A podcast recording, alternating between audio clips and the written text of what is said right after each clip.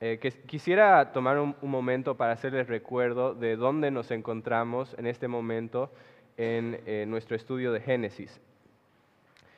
Si recuerdan, bueno, eh, no sé si todos pudieron estar aquí la semana pasada, pero para los que no estuvieron, la semana pasada estuvimos en Génesis 27 y vimos aquella historia donde Jacob se, toma la, bendición de, de, Saúl por medio de un engaño y, y cómo, eh, él hace algo deshonroso y por medio de eso se lleva la bendición que le correspondía a Esaú. Y esta bendición de la que, de la que se habla en realidad es una bendición muy importante porque tiene que ver con mucho más que simplemente algo de, bienestar terrenal. Lo que hemos visto es que la bendición de la que se habla aquí era, se refería al plan de redención de Dios, que, que esta era la, se, se refería y tenía que ver con el privilegio de poder ser parte de ese plan de redención de Dios por medio del cual Dios iba a sacar a la humanidad del estado de maldición en el que se encontraba a causa de su pecado y lo iba a llevar a un estado de, bendición, una bendición eterna y todo esto por medio de Cristo. Entonces, ahora que Jacob había recibido esa bendición, se entendía que, que, ese plan de redención se iba a llevar a cabo por medio de la descendencia de Jacob y no por medio de la descendencia de Esaú. Al final de Génesis 27 vemos que que Saúl está muy molesto por lo que Jacob ha hecho y decide que va a matar a Jacob. Y, entonces es una escena de, mucho conflicto. Pero Rebeca, la madre de, estas dos personas, se entera de lo que Esaú quiere hacer y entonces en un intento de salvar a Jacob, eh, convence al padre, a Isaac, que, que mande a Jacob a una tierra lejana, a la tierra de Arán, con la excusa de que en ese lugar pueda encontrar una esposa de su propia parentela y no tenga que casarse con una mujer de entre los cananeos. Y entonces el pasaje de hoy, el que vamos a ver hoy, es básicamente la continuación de esa historia, es el, el, pasaje que nos habla acerca de la huida de Jacob a la tierra de Arán. Entonces voy a leer con, eh, eh, con ustedes el pasaje, es Génesis 28, empezando en el versículo 1. Y dice así, Isaac llamó a Jacob y lo bendijo y le, ordenó, no tomarás mujer de entre las hijas de Canaán, levántate, ve a Padán Aram, a casa de Betuel, padre de tu madre, y toma de ahí mujer de entre las hijas de Labán, hermano de tu madre.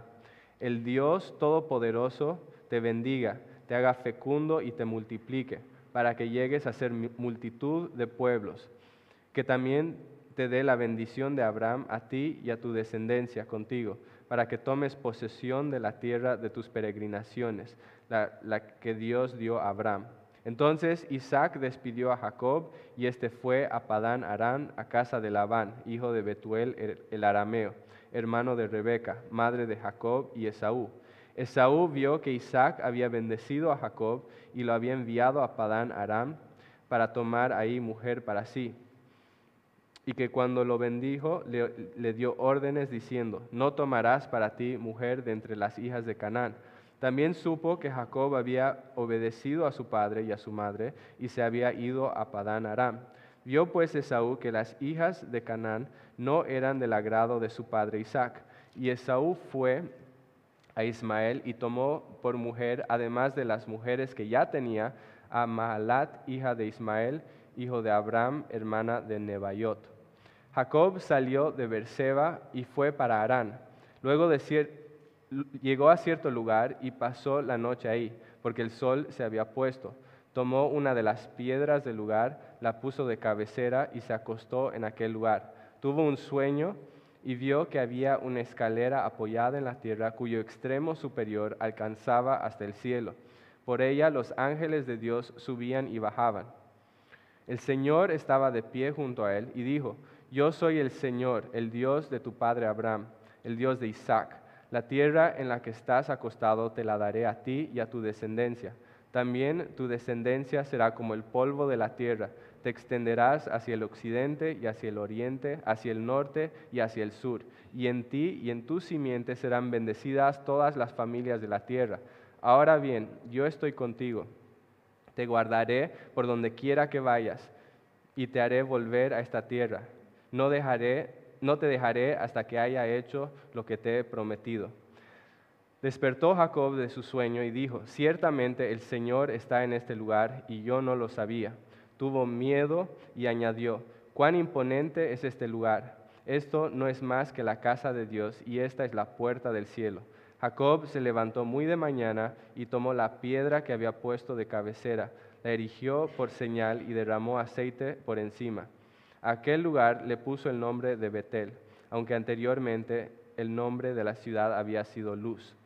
Entonces Jacob hizo un voto diciendo, si Dios está conmigo y me guarda en este camino en que voy y me da alimento para comer y ropa para vestir, y vuelvo sano y, salvo a casa de mi padre, entonces el Señor será mi Dios, y esta piedra que he puesto por señal será casa de Dios, y todo lo que me des te daré el diezmo. Padre, te agradecemos por esta mañana y por el privilegio de poder eh, poder estudiarla nuevamente, Señor, poder meditar en tus verdades. Y Padre, nuestra oración esta mañana es que las palabras de mi boca y que los pensamientos de nuestro corazón sean agradables a ti en todo. En el nombre de Jesús, amén. Hace unos años, eh, cuando justo habíamos llegado a Uruguay, Angie tuvo que tomar un viaje a Estados Unidos para poder terminar algunos trámites importantes que, tenía que hacer allá. Y mm, Zach todavía era muy pequeño, creo que tenía, no tenía ni tres años, y entonces habíamos hablado con Angie que probablemente la mejor opción sería que ella viaje con Zach y yo me quedaría aquí con las dos niñas. Entonces eso hicimos y sabíamos que para que Angie pueda viajar a, al exterior con SAC, cuando un niño viaja sin sus dos padres, necesitas sacar y tramitar un permiso del menor.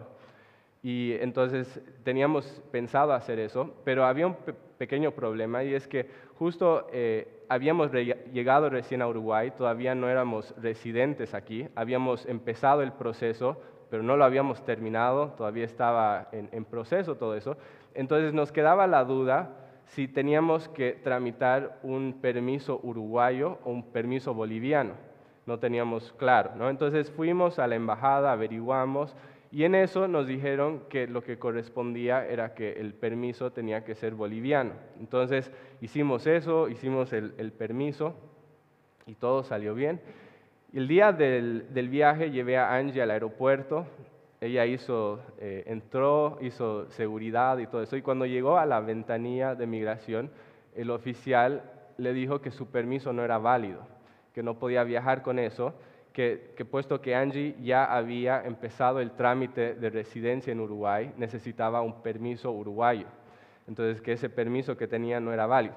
Entonces, ella tuvo que salir, estábamos en un pánico, Gracias a Dios eh, había una oficina de migración en la planta baja del aeropuerto y faltando una hora para que salga el avión pudimos hacer el, proceso a toda, velocidad y Angie pudo viajar y todo salió bien.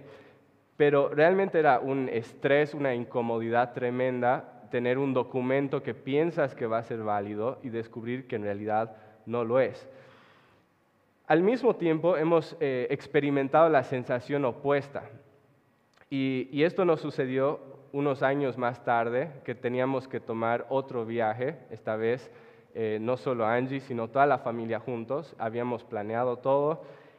estábamos con muchas cosas, entonces no pudimos eh, empacar con mucha anticipación, todo lo dejamos hasta el último momento.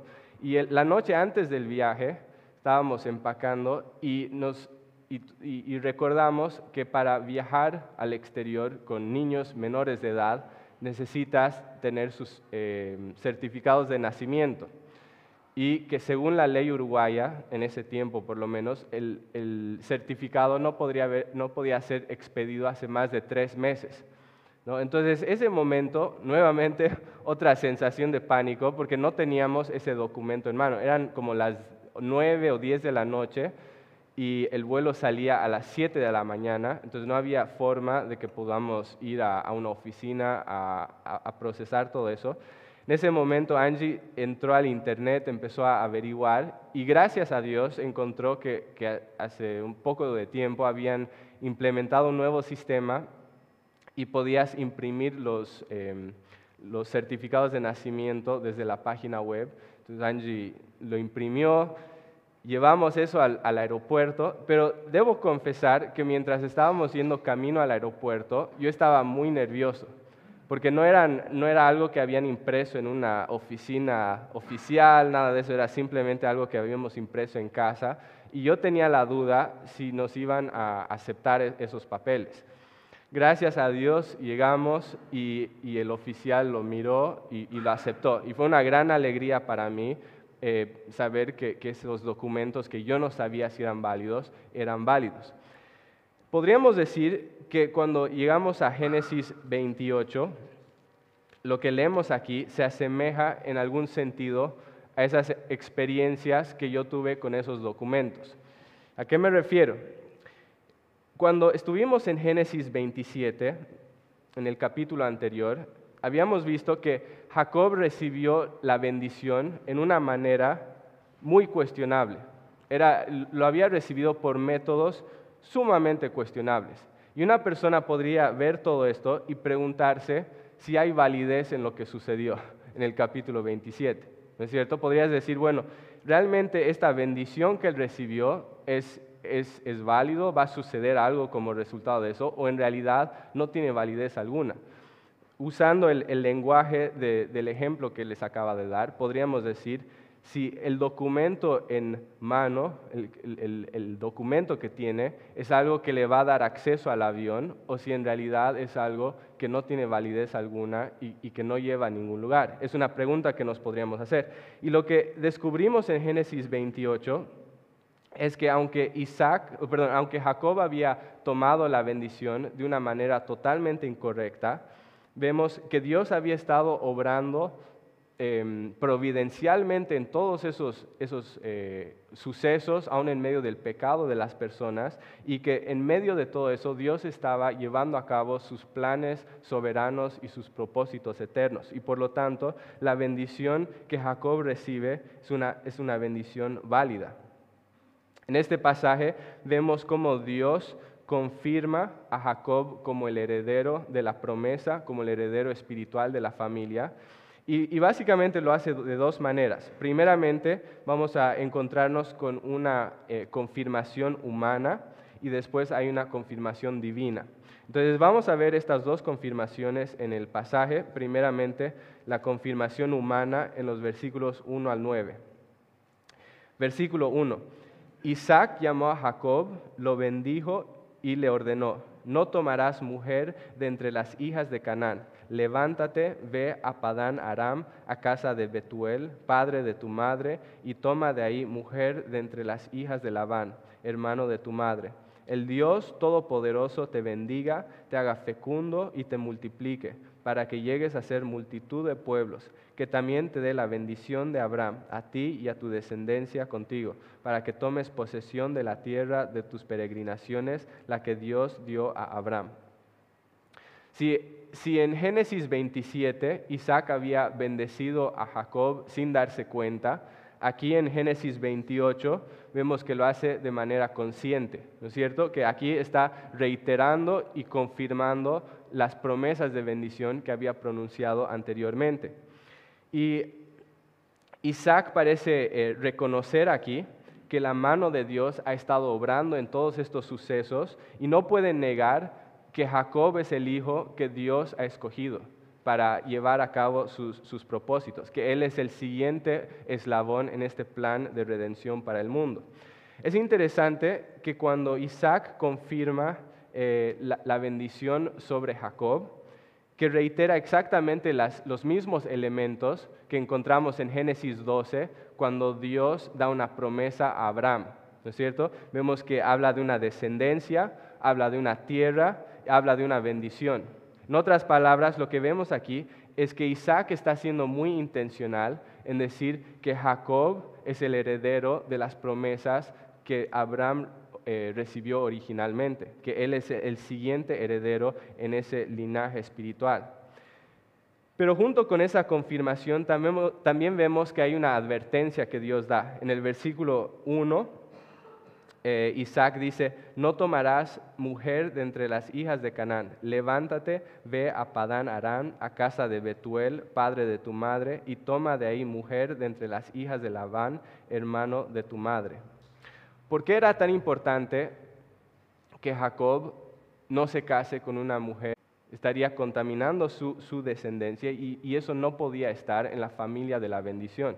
Entonces, es, por eso era tan importante esto. Y además, Em, de, esa realidad, también está el hecho de que si él se casaba con una mujer eh, de, este pueblo pagano, era una situación que muy fácilmente podría alejar su corazón de la adoración al Dios verdadero. Y por eso no podía casarse con una cananea. Y por eso la Biblia también es tan enfática a lo largo de, de toda la Biblia. Encontramos muchas advertencias para el pueblo de Dios que un cristiano no debe casarse ni enamorar con una persona que no comparte sus mismas convicciones espirituales. Y es porque es una situación que muy fácilmente puede alejar nuestro corazón del Señor. Y entonces con, todo esto, Isaac confirma a Jacob como el heredero de esa, promesa, de esa bendición espiritual, y lo, envía a la tierra de Padán Arán, una distancia de unos 900 kilómetros. Pero algo que es, eh, que es importante tomar en cuenta y que es importante notar es que en todo esto eh, el pasaje no solo confirma a Jacob como el heredero de la promesa, sino que también confirma que Esaú ha quedado desplazado. Y lo hace de una forma muy interesante. en el versículo 8 señala, señala que cuando eh, Esaú vio que las hijas de Canaán no eran del agrado de su padre, Esaú fue a Ismael y tomó por mujer, además de las, hijas, de las mujeres que ya tenía, a Mahalat, hija de Ismael, hijo de Abraham, hermana de Nabayot. No sé si ustedes notaron esto, es muy interesante, pero en justo em, tanto antes como después del relato en Génesis 27, cuando Esaú pierde la bendición, hay em, dos, dos, pasajes que nos hablan y que hacen referencia al hecho de que Esaú había tomado para sí esposas cananeas o hititas. No sé si, notaron eso en, Génesis 26 al final y después al final del capítulo 27. Nos habla de que él tomó esposas cananeas y que esas esposas o esos matrimonios no eran del agrado de sus padres. Ahora la pregunta es, ¿por qué habla de esto? Lo habla porque lo que está haciendo y lo, que estos, estos, pasajes hacen es, hacer referencia al hecho de que Esaú fue rechazado como heredero de esta promesa, no solo porque vendió su primogenitura en Génesis 25, sino además de eso, porque había contaminado su propio linaje, su propia descendencia, casándose con mujeres cananeas, con, con un pueblo que estaba bajo la maldición de Dios. Aquí en Génesis 28 es fascinante que Esaú trata de, revertir eso, trata de congraciarse con sus padres, eh, tratando de, recuperar de alguna forma su posición en la familia, su posición de, de bendición. Y la forma que busca hacerlo es tomando una tercera esposa. Y esta tercera esposa va a ser una descendiente de Abraham. Pero lo que es fascinante y lo que es irónico en todo esto es que Esaú está tan ciego espiritualmente que en ese esfuerzo de tratar de mejorar su situación, en realidad la empeora aún más. Porque ¿quién toma como esposa? Toma a una descendiente de Ismael, que es la hija de Abraham, eh, el hijo de Abraham que había sido, em, que había sido eh, desplazado, ¿no es cierto? Entonces, ¿qué, vemos acá? Vemos que, que en todo esto Esaú está básicamente tomando la misma posición que Ismael, que está siendo desplazado al igual que Ismael. Eh, Derek Kidner, un, teólogo, comentando sobre esto, dice, como la mayoría de los esfuerzos religiosos del hombre natural, esta iniciativa fue superficial y mal juzgada. Y entonces de esta forma Jacob es eh, confirmado por su padre como el descendiente espiritual de, de, esta familia y Esaú es desplazado de la familia. Pero como vemos en los versículos que siguen, Em, vemos que Jacob no solo recibe una confirmación eh, humana, sino que también hay una confirmación divina. Y es lo que vamos a ver en los versículos 10 al 22. Versículo 10. Jacob salió de Berseba y fue para Arán. Llegó a cierto lugar y pasó la noche ahí, porque el sol se había puesto. Tomó una de las piedras del lugar, la puso de cabecera y se acostó en aquel lugar tuvo un sueño y vio que había una escalera apoyada en la tierra, cuyo extremo superior alcanzaba hasta el cielo. Por ella los ángeles de Dios subían y bajaban. En ese tiempo, cuando una persona estaba viajando de un lugar a otro, lo que era más eh, típico, normal, lo que, lo que se acostumbraba, es que busques una, casa, alguna familia en, esa región y que puedas quedarte con, una familia local.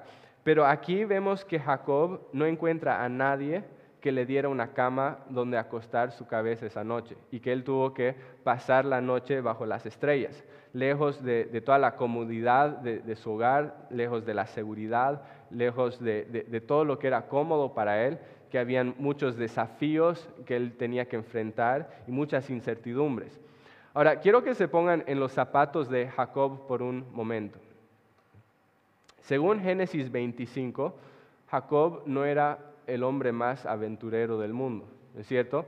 Jacob es descrito en Génesis 25 como alguien tranquilo, como alguien que, amaba estar en casa, como alguien que, siempre estaba, que estaba muy pegado a su madre, incluso, ¿no? Eso es lo que la Biblia describe. Es decir, que este no es el tipo de situación que le gustaría a una persona así. Ahora, si fueras Jacob, ¿cómo te sentirías en ese momento? Seguramente tendrías muchas preguntas dando vuelta en tu mente. Seguramente habrían muchos temores. Seguramente sentirías mucha tristeza o incluso depresión al saber que has dejado todo lo que amas, todo lo que conoces y ahora estás yendo a una tierra lejana, no sabes cuándo vas a volver, no sabes qué va a pasar contigo. Es una situación realmente fuerte si, nos ponemos en los zapatos de Jacob. Si bien Jacob había, sido em, había salido de su casa con una, una cálida bendición de su padre, la realidad es que probablemente Jacob incluso dudaba y se preguntaba si esas intenciones buenas y nobles y grandiosas de su padre se iban a materializar en su vida o si en realidad eran palabras huecas que no llevaban a nada. Y justo en ese momento donde probablemente se estaba haciendo muchas preguntas, Dios se le aparece en un sueño y le da una palabra de aliento impresionante. Dios se le aparece en este sueño y Jacob, Jacob eh, vio que había una escalera apoyada en la tierra cuyo extremo superior alcanzaba hasta el cielo. Por ella los ángeles de Dios subían y bajaban. ¿Cuál era la función de esta escalera? Esta escalera básicamente servía para conectar el cielo con la tierra. Esa es la, función. La, imagen que se nos muestra aquí es que a diferencia de lo que muchas personas piensan, Dios no es un Dios lejano. Dios no es un, Dios que simplemente creó el universo, dejó todo funcionando y después se, se, dio un paso para atrás y se olvidó de todo. Eso no es lo que vemos acá. Vemos a un Dios cercano, a un Dios activo, a un Dios que está íntimamente involucrado en los detalles y los asuntos de la tierra y en las vidas de sus hijos. Y acá en el caso de, Jacob, esta, visión, este, este sueño que tuvo, hubiera sido un recordatorio visual para él de que Dios lo estaba acompañando, de que Dios lo estaba protegiendo y que Dios iba a cumplir sus propósitos en su vida.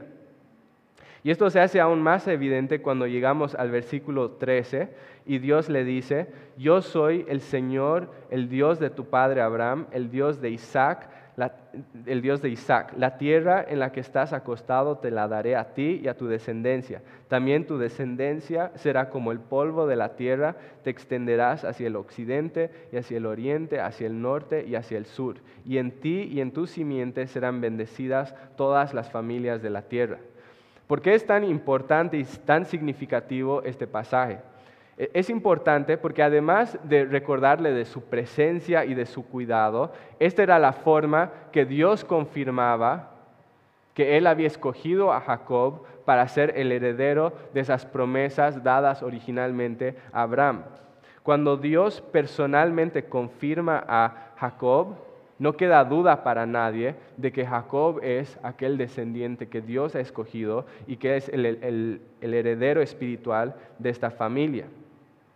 Jacob heredaría la tierra, heredaría la bendición y heredaría la descendencia a través de la cual serían bendecidas todas las familias de la tierra.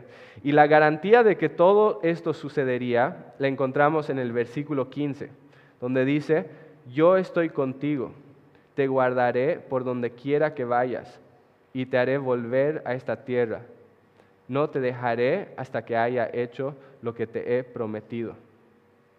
Yo diría que esas palabras en el versículo 15 son entre las palabras más hermosas que encuentro en la Biblia. Estoy seguro que cuando Jacob escuchó estas palabras, habrían sido de mucho ánimo para él. Lo que aseguraba a Jacob que Dios cumpliría sus planes y sus propósitos en su vida no era su capacidad, no era sus fuerzas, no eran sus habilidades, no era su, su virtud, no era nada en él, era que Dios estaría con él, era que Dios lo guardaría en el camino en todo momento y que Dios cumpliría lo que había propuesto en su vida. Eso era lo que garantizaba todo esto. Y esta promesa era algo que sostendría al pueblo de Dios en el futuro, aún en las situaciones más peligrosas y más difíciles. Y son palabras tan monumentales en la vida de Jacob que vemos en los versículos que siguen en la última parte de este capítulo, cómo estas realidades transforman su vida. Y vemos que como resultado de este encuentro que Jacob tuvo con Dios, Jacob empieza a tener un asombro y un temor de Dios que antes no existía. Y como resultado de este encuentro con Dios, él cambió su forma de pensar, que, construye un monumento para recordar lo que Dios había hecho en su vida y para nunca más olvidarlo. Y que como resultado de este encuentro que Jacob tuvo con Dios, Jacob hace un voto de fidelidad a Dios. Y si bien este voto no es perfecto y podemos encontrarle muchos errores, la verdad es que ilustra muy bien que cuando una persona tiene un encuentro real con Dios, su vida no puede quedar igual. Vemos todo esto en esto, en este, en este pasaje. Ahora, ¿cuáles son las implicaciones de todo lo que hemos visto en este capítulo para nuestras vidas? Si bien e, este capítulo se enfoca principalmente en la confirmación de Jacob como el heredero de esta promesa, este pasaje también ilustra muy claramente la realidad de la presencia de Dios en nuestras vidas. Ilustra muy bien el cuidado que Dios tiene en la vida de sus hijos. Ilustra muy bien el hecho de que Dios es fiel en cumplir las promesas que Él nos ha hecho. Estoy seguro que muchos de nosotros, por no decir todos, hemos experimentado situaciones similares a la de Jacob esas situaciones de dificultad, situaciones de soledad, situaciones de incertidumbre, situaciones de temor, situaciones donde las cosas no son como quisieras que sean, situaciones donde te preguntas, ¿qué va a ser de mí? Y quizás para algunos de nosotros eso es la, realidad que describe nuestra situación actual en este momento estamos sintiendo eso. Si ese es tu caso, cristiano, quiero decirte algo. Quiero decirte que tú también puedes apropiarte de esta promesa en Génesis 28:15. Que tú también puedes tener la certeza de que Dios te dice a ti personalmente, con nombre y apellido, yo estoy contigo, te guardaré donde quiera que vayas, no te dejaré hasta que haya hecho lo que te he prometido. Y tal vez te preguntas, ¿y cómo, cómo puedo saber que esa promesa se aplica a mí? ¿Cómo puedo saber que esto no es simplemente algo que Dios le dijo a un hombre hace miles y miles de años y que no tiene ninguna relación con mi vida? ¿Cómo puedo saber que la promesa que tengo en mi mano es válida y que no va a ser como ese permiso del menor que un día Angie llevó a un aeropuerto pensando que le daría acceso al avión y que en realidad no servía de nada. ¿Cómo sabes que las promesas de Dios no serán así? Lo puedes saber porque Dios ha confirmado sus promesas en esta tierra a gran costo personal. Porque Dios ha establecido una escalera inamovible entre el cielo y la tierra, que une al Dios santo con hombres pecadores. Y que eso asegura que Dios me acepta, que Dios se agrada conmigo y que además me asegura que su cuidado y su bendición están sobre mi vida. Es así que lo puedo saber. Cuando llegamos a Juan capítulo 1, Jesús tiene una conversación con un hombre llamado Natanael. En esa conversación hablan de, diferentes cosas, pero en una parte Jesús dice lo siguiente. Jesús dice, en verdad les digo que verán el cielo abierto y a los ángeles de Dios subiendo y bajando sobre el Hijo del Hombre. ¿Escucharon eso? Lo voy a leer nuevamente. Esto es Juan 1:51. En verdad les digo que verán el cielo abierto y a los ángeles de Dios subiendo y bajando sobre el Hijo del Hombre. Es fascinante que lo que Jesús dice aquí son exactamente las, mismas palabras que hemos visto en, en Génesis 28. Son las mismas palabras. Nos habla de ángeles que están subiendo y bajando para ayudar a los hombres y, son los mismos conceptos.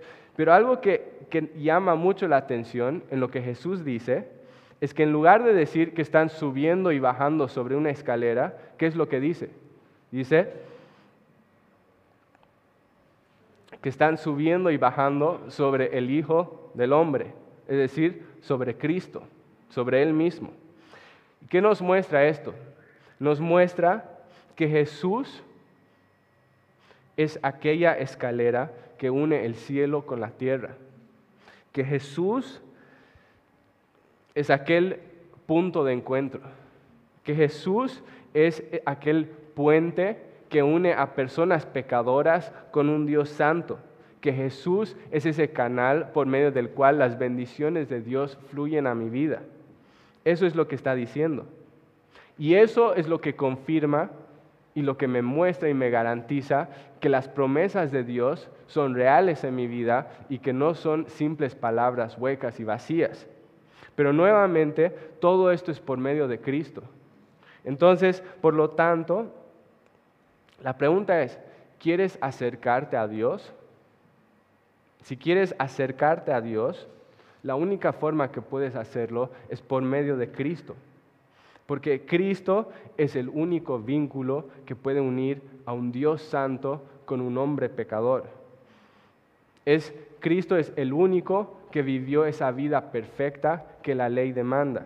Cristo es el único que no solo estuvo, no solo fue capaz, sino que también estuvo dispuesto de pagar la deuda que tú y yo teníamos por nuestro pecado. Cristo es el único que fue y tomó y recibió la sentencia de muerte que tú y yo merecíamos por nuestro pecado para que esa sentencia no tenga que caer sobre nosotros. Cristo es el único que hace todo eso y por lo tanto Cristo es el único que te puede salvar y Cristo es el único que merece tu devoción y tu adoración.